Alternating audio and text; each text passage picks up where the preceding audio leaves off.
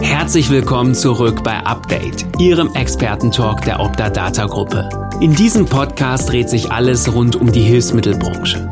Dazu begrüßt Gastgeber Bernhard Kötte regelmäßig hochkarätige Gesprächspartner, von denen Sie sich aus den verschiedensten Perspektiven für Ihren Alltag und die nahe Zukunft inspirieren lassen können.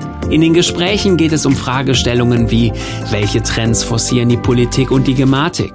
Wie unterstützen die Hersteller und Dienstleister die Branche? Und was für Digitalisierungstrends erwarten uns von Seiten der Kostenträger? Darüber hinaus werden im Wechsel aber auch Fragen aus dem Alltag der Leistungserbringer behandelt, wie zum Beispiel, muss das Thema Organisation neu gedacht werden, intern als auch extern? Oder wie bereitet die aktuelle Inhabergeneration die Betriebsnachfolge am besten vor? Viele spannende Fragen und jetzt geht's los. Heute mit diesem Thema. Führung im Betrieb. Unser heutiger Experte zum Thema ist Rüdiger Hacke, Seniorberater, Trainer und Coach bei Volkmann Management. Willkommen, Rüdiger Hacke. Vielen Dank, dass Sie uns an Ihrem langjährigen Erfahrungsschatz heute teilhaben lassen. Ja, Servus aus Franken und äh, danke für die Einladung, lieber Herr Kötte. Ich freue mich sehr über dieses Format, auch für mich neu, Podcast, mich mit Ihnen über dieses Thema auszutauschen. Dann steigen wir direkt ein, Herke. Ähm, ich habe äh, von einer langjährigen Erfahrung, von Ihrer langjährigen Erfahrung in der Hilfsmittelbranche gerade gesprochen. Ähm, geben Sie uns doch bitte etwas Fleisch an den Knochen. Wer ist Rüdiger Hacke? Was sind seine wichtigsten beruflichen Stationen? Und wie haben Sie sich zum Führungsexperten entwickelt? Ja, wer ist Rüdiger Hacke? Ich bin äh, 54 Jahre alt, äh, habe zwei Töchter, an denen man auch das Thema Führung so ein bisschen üben kann. Ja.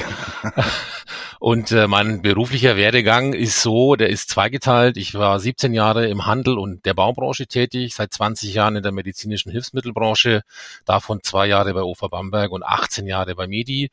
Ich war in verschiedensten Funktionen tätig, Marketing, Vertrieb, digitale äh, Transformation und äh, zuletzt im Medi Campus leitend und äh, bin ausgebildeter Trainer und Mentalcoach. Und seit 30 Jahren begleitet mich das Thema Führung immer wieder in verschiedenen Konstellationen von kleinen Teams über fünf Menschen bis zu 35 und äh, habe dazu auch so die verschiedensten Ausbildungen genießen dürfen, aber im Endeffekt Führung lernt man in der Praxis. Das ist meine Erkenntnis.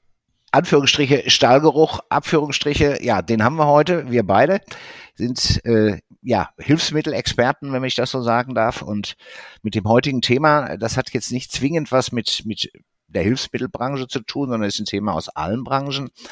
Ähm, wir brechen es aber eben heute runter auf, auf die Hilfsmittelexperten äh, draußen. Ähm, wir knüpfen generell auch, auch an das Thema äh, vom letzten Podcast hier heute an, als uns Sebastian Scheidmann ja, äh, als ich mich mit ihm unterhalten habe über die aktuellen Trends für eine erfolgreiche Suche nach neuen Mitarbeitern.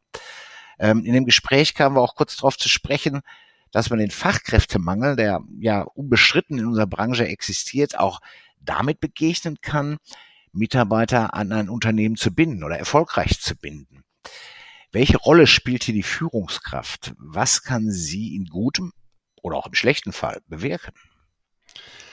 Ähm, ich möchte mal ganz kurz mit einem Zitat beginnen, was immer so landläufig zu dem Thema auch, ich sag's mal, rumgeistert. Menschen kommen wegen dem Image, Geld oder der Aufgabe zu Unternehmen. Sie gehen aber in den meisten Fällen oder ziemlich oft wegen dem Vorgesetzten oder der Führungskraft. Und ähm, das ist natürlich möglicherweise eine Konsequenz aus dem Verhalten von Führungskräften. Und ähm, was heißt im guten Fall? Im guten Fall heißt es wirklich, die Bindung herzustellen zur Person, zur Führungskraft, zum Unternehmen, zur Kultur, zum Sinn, zur Sicherheit und Wachstum und im Endeffekt am Ende des Tages auch, ich sag's mal, mehr Umsatz. Im schlechtesten Fall ist es leider so, und da möchte ich ganz kurz, äh, ich sag's mal, ein Zitat vorlesen, das ist original aus einem der Bewertungsportale, die es ja mittlerweile im Internet auch gibt, ja. wo sich Mitarbeiter ja äußern. Ähm, leider wird bei der Besetzung von Führungskräften rein auf die fachliche Qualifikation geschaut. Das Ergebnis dessen ist aktuell ein permanentes Kommen und Gehen bei den Mitarbeitern. In unserer Branche se sehe ich das jetzt nicht ganz so, dass das äh, ständiges Kommen und Gehen ist. Also ich stelle fest, dass viele Menschen, dass ich viele Menschen schon über Jahre, Jahrzehnte begegne, also eine gewisse Treue zum Unternehmen da ist. Ähm, letztlich Betriebsstrukturen haben sich deutlich geändert in den letzten Jahren. Und ich glaube, das Zitat, was Sie, was Sie genannt haben, äh, ist vielleicht aus einem größeren Unternehmen äh, oder hat sich auf ein größeres Unternehmen bezogen. Ähm, und wir werden, unsere Betriebe werden immer größer. Die Anzahl der Mitarbeiter in den Häusern in, in der Hilfsmittelbranche wächst kontinuierlich. Naja, und damit ändern sich natürlich zwangsläufig auch Organisationsstrukturen. Ähm, Nochmal auf Ihr Zitat zurück und das, was ich gerade gesagt habe. Können Sie diesen Trend bestätigen und äh, was verändert sich Ihrer Meinung nach im Moment besonders deutlich in der Hilfsmittelbranche? Ja, wie schon am Anfang erwähnt, ich bin jetzt seit gut 20 Jahren ja auch in der Branche tätig. Es ist tatsächlich so, dass äh, die Unternehmen immer mehr an Größe gewinnen oder immer mehr auch, ich sag's mal, an Häusern dazu bekommen. Das heißt, die Anzahl der Mitarbeiter, die geführt werden müssen, kann nicht mehr alleine nur vom Inhaber oder vom, ich sag's mal, Geschäftsführer vollzogen werden. Das heißt im Endeffekt, man muss so eine Zwischenstruktur einbauen und die nennt sich dann eben Leitung. Abteilungsleitung, Teamleitung etc. pp. Und äh, da ist eben dann so die Frage immer, wie sind diese Menschen ausgebildet? Wie kommen sie im Endeffekt in diese Funktionen? Und äh, es ist aber wirklich so, dass der Trend erkennbar ist, äh, dass diese Strukturen äh, immer mehr zunehmen, weil eben die Unternehmen wachsen. Und das Zitat von gerade eben bezieht sich natürlich auf, äh, ich sag's mal, ein Industrieunternehmen. Das ist ja. so. Man muss nur auch jetzt äh, überlegen, wenn man jetzt äh, als Unternehmen wächst und immer mehr Mitarbeiter jetzt installiert und auch damit auch diese Führungsebene, dass eben diese Dinge, ich sag's mal, auch parallel gehen, dass man vielleicht auch auf die Qualifikation der Führungskräfte achten muss und sich ganz gut überlegen muss, wen setze ich denn auf so eine Funktion oder Position, wenn ich denn darüber nachdenke oder wenn ich sie auch schon habe, äh, wie ist denn jemand für diese Funktion oder für das Führen von Menschen qualifiziert? Ja, unbedingt also Chefsache, äh, sind wir uns einig. Und der Bedarf an Führungskräften steigt, auch da sind wir uns einig, äh, wie Sie gerade bestätigt haben. Ähm, wie identifiziere ich denn als Inhaber, wer eine gute Führungskraft im Unternehmen sein könnte? Oder ich frage nochmal anders, welche Grundvoraussetzungen sollte eine Führungskraft in der Hilfsmittelbranche denn so mitbringen? Ja, also ähm, die Arbeit also einer Führungskraft oder eines Vorgesetzten oder eines Chefs ist vor allem die Arbeit mit anderen Menschen. Also das bedeutet, ähm, dass ich im Endeffekt, und ich habe da so ein fünf äh, Punktesystem mhm. für mich entwickelt über den Lauf der Jahre. Äh, so fünf äh, Tools, so fünf Themen, an denen ich, ich sag's mal, als Führungskraft, ich sag's mal, arbeiten muss oder die ich identifizieren muss. Und der erste heißt Menschen mögen. Also das ist für mich eine Grundvoraussetzung. Ich muss ein, ich sag's mal, Menschenbild haben, ein positives, wenn ich andere Menschen führen soll, wenn ich mit anderen Menschen, ich sag's mal, umgehen mag. Ich muss empathiefähig sein. Also das ist für mich so ein Punkt, Menschen mögen. Der zweite Punkt ist, wenn ich das vielleicht ganz kurz schon ein, ergänzen darf, mhm. das ist äh, regelmäßig Fieber messen. Also damit meine ich so ein Stück weit äh, regelmäßig in die Kommunikation zu gehen und vielleicht auch äh, mein Führungsstil situativ zu betrachten und äh, immer wieder zu gucken, wie geht's denn eigentlich den äh, mir anvertrauten Mitarbeitern. Ich habe den dritten Punkt, den nenne ich immer so ein Stück weit, wir kennen das alle so, immer so ja. äh, als Kinder, wenn wir früher mit dem Auto unterwegs waren und uns so war langweilig, dann haben wir geguckt, ich sehe was, was du nicht siehst. Und äh, damit meine ich im Endeffekt, auch in den Mitarbeitern, in den zu führenden etwas zu sehen, Potenzial zu erkennen, um sie entwickeln zu wollen. Und als Führungskraft muss ich das wollen, Menschen entwickeln. Und ich muss auch manchmal akzeptieren, dass jemand vielleicht auch besser werden kann wie ich und vielleicht auch an mir vorbeizieht. Jo. Das ist etwas, was ich im Endeffekt so ein Stück weit mit mir auch vereinbaren muss als Führungskraft. Will ich das, will ich das nicht. Ähm, der vierte Punkt ist der, äh, Veränderungen für alle möglich machen. Das bedeutet, äh, Veränderung ist ja das, was gerade massiv stattfindet, ob durch digitale Transformation, Corona, was wir gerade so haben, Krisen ohne Ende. Das heißt, äh, da ist so ein Stück weit die Frage, wie reagiere ich darauf, auf jeden Einzelnen und versuche da nicht irgendwie so, so ein allgemeines Veränderungsschema drüber zu stülpen. Wir können dann vielleicht nochmal ganz kurz ein bisschen genauer reingehen, was ich damit meine. Und der fünfte Punkt ist, sich selber führen können. Also sich selber führen können heißt auch mit sich selber achtsam umzugehen, selber zu wissen, wer man ist, welcher Typ man ist. Und äh, das ist ja ein ganz wichtiger Punkt auch zu wissen, welche Mitarbeiter habe ich denn und wie ticken die denn eigentlich? Ich fange mal vorne an, Menschen mögen. Ja, finde ich total wichtig. Ähm, ich glaube, in unserer Branche ist das sehr weit verbreitet. Ja, wir wir mhm. arbeiten mit Menschen, wir helfen Menschen. Der eine oder andere spricht ja auch vom Helfersyndrom. Mhm. Ja, ähm, glaube ich, finden wir sehr häufig. Äh, was, wenn ich beim letzten Punkt nochmal eingreife, was ich glaube, das Schwierigste ist, immer äh, sich selbst zu führen. Mhm. Ja, äh, um auch, wie Sie sagen, mal zu sagen, okay, da ist jetzt einer besser als ich. Ja, habe ich damit jetzt ein Problem? Mhm. Ähm, muss ich eigentlich nicht. Also es ist schon spannend, aber das bringt mich eigentlich äh, Ihre fünf Punkte zur nächsten Frage. Macht es aus Ihrer Sicht mehr Sinn, neue Mitarbeiter einzustellen, die Führungskompetenz haben? Oder ist es sinnvoller, eher auf Mitarbeiter im Betrieb zu setzen, die, die fachlich qualifiziert erscheinen? Oder ich, ich pointiere das nochmal. Ist Fachkompetenz wichtiger als Führungskompetenz oder umgekehrt? Ich glaube nicht, äh, dass man sagen kann, das eine ist wichtiger als das andere. Ich denke, beides ist äh, wichtig und äh, muss vorhanden sein. Ich glaube nur, dass es manchmal sinnvoller wäre, wenn ich eine Führungsposition besetzen möchte, auch bei uns in der Branche, sich zu überlegen, ob ich nicht jemand mit Führungserfahrung hole. Ich gebe Ihnen ganz kurz äh, mein eigenes Beispiel. Als ich vor 20 Jahren zum Medi kam, ähm, habe ich dort als Produktmanager angefangen und äh, hatte von der Branche keine Ahnung. Ich kam aus der Baubranche. Ich hatte damals zu tun mit Fertiggaragen, Pflastersteinen, Fertighäuser etc. pp. Und damals war die Idee, oder habe ich zumindest erfahren in meinem Vorstellungsgespräch, die Fachkompetenz, die können wir dem Herrn Hacke schon beibringen, ihn ausbilden, ihn schulen. Äh, das trauen wir ihm zu, dass er da auch, ich sag's mal, sich selber entwickeln möchte.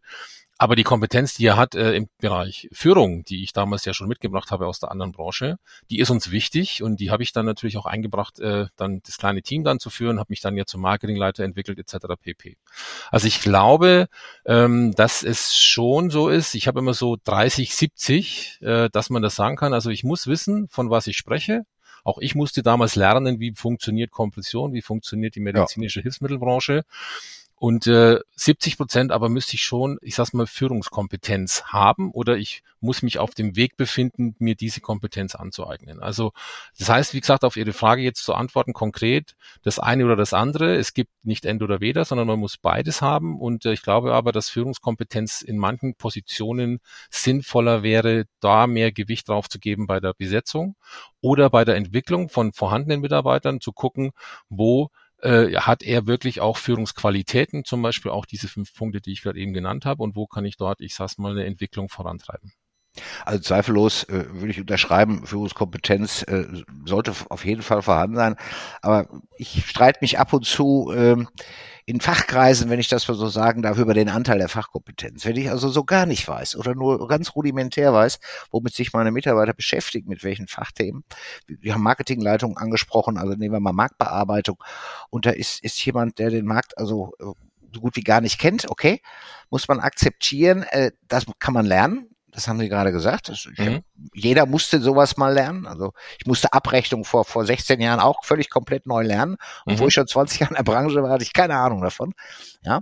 Ähm, aber, aber letztlich muss das Maß an Fachkompetenz doch, doch meiner Meinung nach ist doch wichtig, ein gewisses Maß, um eine Akzeptanz bei den Mitarbeitern auch zu haben. Ja, dass, dass man merkt, okay, der, der hat sich eingearbeitet, der weiß grobe Richtung, wovon wir sprechen. In, in dem Zusammenhang, äh, Sie haben auf, auf LinkedIn, äh, mal sehen, ob ich das noch hinkriege, so ein nettes Zitat ähm, gegeben oder weitergeleitet, geteilt. Ähm, mhm. Eine Führungskraft macht den Weg frei äh, und geht dann an die Seite, um nicht im Weg zu stehen. Irgendwie so ähnlich. Sie sich noch genau. erinnern? An? Genau, genau, kann ich mich gut erinnern. Das, das finde ich, finde ich, ist schon, schon eine spannende Geschichte und bringt mich, also eine spannende Aussage und bringt mich zu, zu der nächsten Frage. Führungskräftetypen und, und Führungskräftestile. Naja, jetzt ist die Frage ein bisschen groß. Wenn ich sage, gibt es einen Goldstandard im Hilfsmittelsektor? Ähm, haben Sie Empfehlungen für uns? Ähm, eine Empfehlung habe ich jetzt in dem Sinne, äh, oder es, es gibt nicht den Führungsstil und nicht den Führungstypen. Ähm, ich glaube, also man muss auch nicht dafür geboren sein, aber so ein Stück weit äh, sollte man schon, ich sag's mal vom Typus her, und äh, da komme ich jetzt so in diese Typenlehre. Wir kennen das ja alle, wir kennen diese, diese, diese Struktogramms, diese HBDIs, ja. diese, diese Typen, Eingruppierungen, das sind ja auch immer nur, ich sag's mal, nicht wirkliche fixe Schubladen, sondern so nach dem Motto eine Tendenz. Und wenn jemand jetzt äh, per Du quasi ein Typ ist, der eher einzeln arbeitet und eher zurückgezogen und eher nicht so, ich sag's mal, gern mit Menschen zu tun hat, der sollte möglicherweise vielleicht auch nicht unbedingt jetzt in eine Führungsposition gehen. Das habe ich vorhin gemeint mit äh, sich selber führen, Selbstkenntnis, selber zu wissen, wie ticke ich und äh, da komme ich dann auch darauf, ich muss auch wissen, wie ticken denn meine Mitarbeiter. Also da gibt es ja verschiedene Möglichkeiten, das Riemann-Thomann-Modell, äh, wo man dann identifiziert, wer ist ein Macher, wer ist ein Kommunikator, Analytiker etc. pp. Äh, das Struktogramm ist auch sehr bekannt in der Branche, wer ist ein roter, blauer, grüner Typ. Ja, und da habe ich auch mal mitgemacht, genau. Da haben Sie auch mal mitgemacht, genau. Und äh, das wäre schon hilfreich, wenn man das wüsste, äh, wenn ich weiß, wie ticken denn, wie tick ich selber, ist immer sehr, sehr wichtig. Wie bin ich selber unterwegs und wie ticken meine Mitarbeiter? Und das bringt mich dann schon zum zweiten, nämlich zum Thema äh, Führungsstile. Also ich habe in meiner langjährigen äh, Karriere immer wieder so gehört, naja, der Chef, der ist halt so. Also weil er eben nur einen, ich sag's mal, Führungsstil gelebt hat oder an den Tag gelegt hat. Äh, aber dieses ist halt so, ist, äh, glaube ich, aus meiner Sicht nicht richtig, sondern ich muss versuchen, so ein, ein Stück weit einen Mix aus verschiedenen Stilen, ich sag's mal, es gibt nicht den einen Führungsstil, sondern eben aus meiner Sicht den situativen Führungsstil, den man so ein Stück weit, ich sag's mal, diese Klaviatur beherrschen muss. Was meine ich damit? Also äh, es gibt ja so das Thema äh, Dirigieren, äh, das heißt im Endeffekt, äh, ich sage konkret, was gemacht wird und der Mitarbeiter muss. So, es gibt aber genau das Gegenteil, das heißt Delegieren. Das heißt, ich gebe eine Aufgabe weiter oder ich gebe eine, eine To-Do weiter und ich kann mich verlassen, dass Mitarbeiter das auch erledigen oder eben auch nicht. Und ähm, da gebe ich so ein Beispiel, situativ führen heißt, ich habe zum Beispiel einen Elternkollegen äh, bei mir im Team und äh, der hat bisher auch immer alles zuverlässig erledigt und ich weiß genau, es ist was zu erledigen, dann gebe ich das dem Hans, so nenne ich den jetzt einfach mal. Ja. Und dann weiß ich genau, er tut das und das kommt auch mit einem sehr guten Ergebnis. Zuverlässig. So, genau. dann weiß ich genau, so ist mein Führungsstil. So, und äh, das weiß ich, das funktioniert schon seit zehn Jahren. So, jetzt haben wir aber ein Thema, jetzt kommt auf einmal ein neues EDV-Tool oder diese digitale Transformation schlägt ja irgendwie zu. Und äh, jetzt muss der ältere Kollege ja vielleicht dann doch irgendwie etwas Neues lernen. Also er muss in die Veränderung. Und äh, in dem Moment muss ich ja meinen Führungsstil anpassen. Ich kann ja nicht sagen, äh, lieber Hans, ich gebe dir jetzt mal, nennen wir es mal ein iPad oder sowas und jetzt äh, mach du mal da hier so, äh, äh dass du dieses Ding beherrschst. So, das heißt, das geht aus meiner Sicht nicht, äh, wenn ich weiß, dass der Hans vielleicht nicht so, ich sag's mal, technikaffin ist. Das heißt, ich muss jetzt einen anderen Stil im Endeffekt, einen anderen Führungsstil, nämlich den des, ich sag's mal, dirigieren vielleicht nicht, aber zumindest so äh, den Trainierenden. Das heißt, ich muss den ein bisschen enger an mich rannehmen und muss äh, mit ihm klären, äh, wo steht er da heute, was können wir gemeinsam trainieren, wie kann ich ihn da begleiten. Das heißt, ich muss ihn vielleicht wieder etwas enger führen, um ihn da wieder auf den Weg zu bringen und muss gucken, äh, ich sag's mal, bis ich äh, wieder, ich sag's mal, in den, ich sag's mal, dirigierenden Stil komme, wo ich sage, okay, jetzt hat er es verstanden, jetzt kann er mit der Anwendung, mit dem Tool oder was auch immer umgehen. Also das ist nur so ein kleines Beispiel, dass ich eben je nach Situation und Aufgabe und auch einer Beziehung, die ich zu meinen Mitarbeitern habe, den Führungsstil so ein Stück weit anpassen muss, ähm, und äh, deswegen gibt's aus meiner Sicht eben nicht den Goldstandard oder den einen Führungsstil, sondern es gibt eben aus meiner Sicht äh, mehrere und ich muss immer gucken, und das ist wieder gemeint mit Fiebermessen, äh, gucken, wo stehen meine Mitarbeiter. Es kann auch sein, dass ein Mitarbeiter, den ich quasi vielleicht auch jetzt irgendwie so an der längeren Leine habe, aber vielleicht im privaten Umfeld jetzt eine Herausforderung hat. Und wenn ich nicht mit ihm kommuniziere, er nicht von selber eventuell auf mich zukommt und äh, das mir vielleicht erzählt, äh, ich mich wundere, warum zum Beispiel Leistungsabfall, äh, ich sag's mal, stattfindet. Und dann muss ich mir ihn vielleicht wieder etwas mehr ranholen und muss vielleicht auch den partizipierenden Führungsstil äh, einsetzen. Also das heißt, es ist ein Mix, es ist ein Baukasten und das muss ich wissen als Führungskraft aus meiner Sicht und das muss ich verstehen. Nämlich zum einen, wie ticken meine Menschen, was sind sie für Typen, was sind sie für Persönlichkeiten und zum Zweiten, welche Situationen äh, sind im Endeffekt jetzt zu bewältigen oder im Endeffekt äh, zu bearbeiten. Und dann muss ich immer gucken, wie ich äh, das zusammenbringe. Das bedeutet am Ende auch, und jetzt kommen wir zum Thema, auch so Zeit für Führung zu haben. Das ist nämlich das, was ich merke, was am wenigsten fehlt, weil durch natürlich eine hohe Fachkompetenz, haben wir gerade eben schon mal ja. darüber gesprochen, ich natürlich auch immer äh, in der Versuchung bin, auch meine Fachkompetenz auszuspielen, Dinge zu tun, äh, weil ich sie gut kann, weil ich erfahren bin, weil ich vielleicht schon jahrelang das immer gemacht ich sie habe. gerne mag auch, ne? Und sie auch gerne mag, absolut, kann ich nachvollziehen. Und äh, äh, dann fehlt mir am Ende des Tages vielleicht auch die Zeit äh, zum Thema Führen. Ja. Ja, glaube ich, ja, so, so ein Grundproblem, was, was man dann so mitbringt, nicht? Ähm, der Hans, äh, der könnte auch Bernhard heißen. Mhm. Ja, das Beispiel äh, ging mir genauso jetzt in den letzten zwei Jahren. Mein Gott, was haben wir neue Tools eingeführt? Ja, ja da muss man sich mal erst ein bisschen dran gewöhnen. Hm? braucht man ein bisschen Zeit, wenn man etwas älter ist. Mhm. Ähm, wobei es am Ende des Tages ja alles kein Hexenwerk. Ich glaube, jeder kommt damit zurecht, nur da muss man eben auch mal ähm, ein bisschen mehr Geduld, ein bisschen mehr Fingerspitzengefühl haben. Ähm, ich glaube, das funktioniert aber dann letzten Endes. Ja, da sind wir schon schon noch mal äh, beim Idealtypus Abteilungsleiter. Ich habe ihn jetzt mal gefunden. Wir gehen jetzt mal davon aus, ich in meinem Sanitätshaus habe jetzt den Top-Mann ähm, als Abteilungsleiter, so wie ich ihn haben will, und es läuft alles. Die Mitarbeiter sind zufrieden, der Abteilungsleiter ist zufrieden, der Chef ist zufrieden, alles rund. Worauf muss ich jetzt als Inhaber achten, damit das auch so bleibt? Genau auf die Dinge, die ich jetzt äh, quasi äh, schon genannt habe. Also das heißt, ich führe ja als Chef auch meinen Abteilungsleiter. Und äh, Führung ist Chefaufgabe. Und äh, Führung äh, oder ich sag's mal, der, der, der, der, der, der, die Führungskraft ist der erste Personalentwickler. Er ist Coach, er hat verschiedenste Rollen und das gilt natürlich auch für den Chef. Ich weiß, dass Chefs das oft nicht so erkennen, dass das eigentlich ihre wichtigste Aufgabe ist. Natürlich geht es um Finanzen, es geht um Vertrieb, es geht um Marketing, es geht um andere Dinge.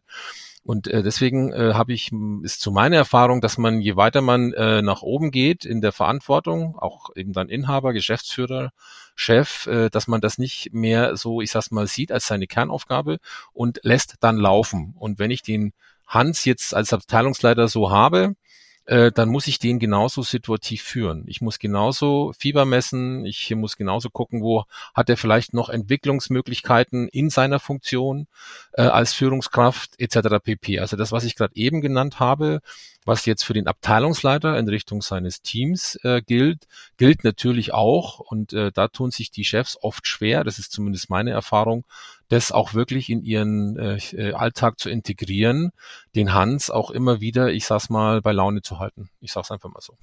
Gibt es vielleicht auch noch einen weiteren Punkt, äh, damit ich den Status quo immer da halte, wo ich ihn haben will? Thema Weiterbildung. Kennen wir ja äh, aus jedem Bereich, ob es in der Prothesenversorgung ist, wahrscheinlich dann auch gilt das auch für, die Führungskräfte, dass ich einen, einen konsequenten ähm, ja, Schulungsbedarf habe, den ich, den ich aufrechterhalten muss, wird sich da ja auch immer mal wieder was tun. Gibt wird es ja auch was Neues geben in dem Bereich.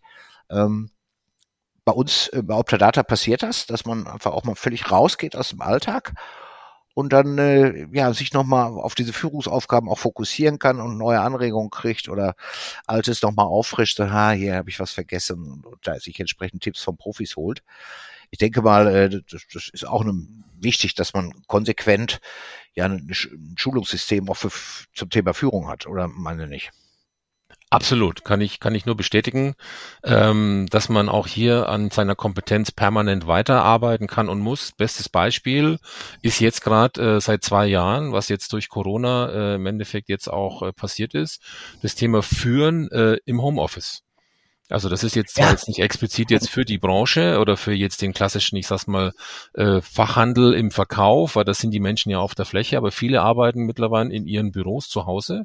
Das durften wir jetzt seit zwei Jahren lernen und da ist natürlich schon die Frage, oder die Herausforderung für eine Führungskraft, wie äh, mache ich jetzt Fiebermessen, wie mache ich jenes und welches, über das wir schon gesprochen haben, dieses hybride Führen, äh, wie halte ich meine Mitarbeiter bei Laune, wie sorge ich für ihre, ich sag's mal, und das ist ja ein wichtiger Punkt, auch für ihre, ich sag's mal, psychologische Gesundheit. Also und ähm, das sind Dinge, die da äh, gibt es ganz viel Angebote auch im Bezug auf Weiterbildung, äh, aber auch für das klassische Führen, jetzt jetzt nicht mal dieses, nicht dieses, dieses äh, äh Hybride, äh, bedarf es immer wieder einer Auffrischung, bin ich der Meinung. Und es gibt auch immer wieder Tools und äh, es gibt auch immer wieder, und das finde ich auch wichtig, den Austausch sollte es geben. Gerade wenn man so auf Weiterbildungen auch sich trifft mit anderen Führungskräften, ist es manchmal doch auch wichtig, sich mit anderen auszutauschen. Wie machst du das?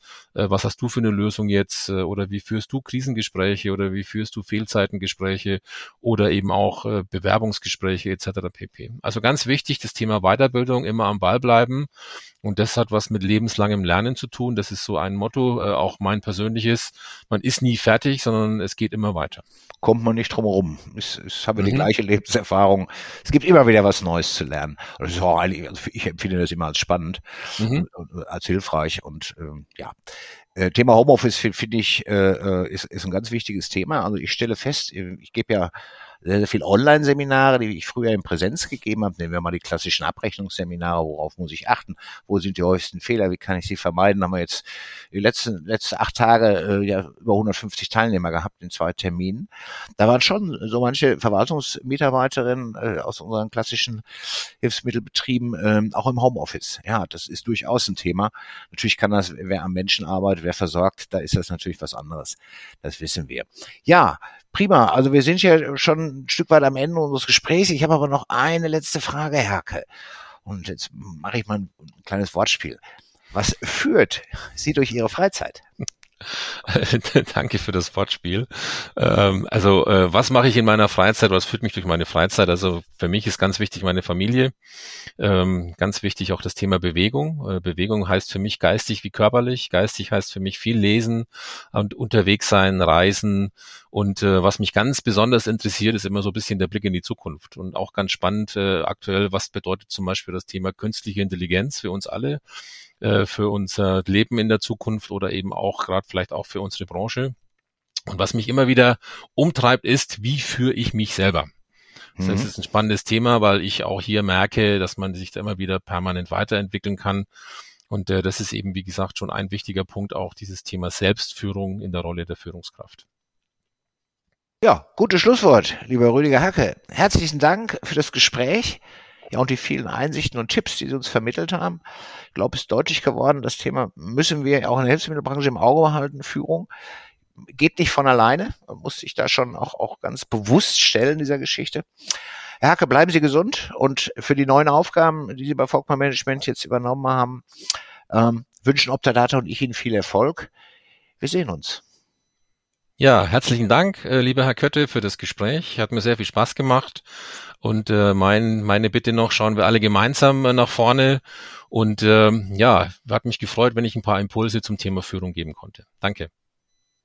Und so geht es mit Update weiter. In 14 Tagen haben wir mal wieder das Thema Telematikinfrastruktur auf der Agenda.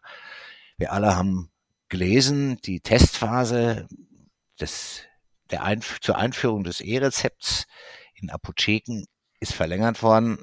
Mir fiel da spontan ein und täglich grüßt das Murmeltier.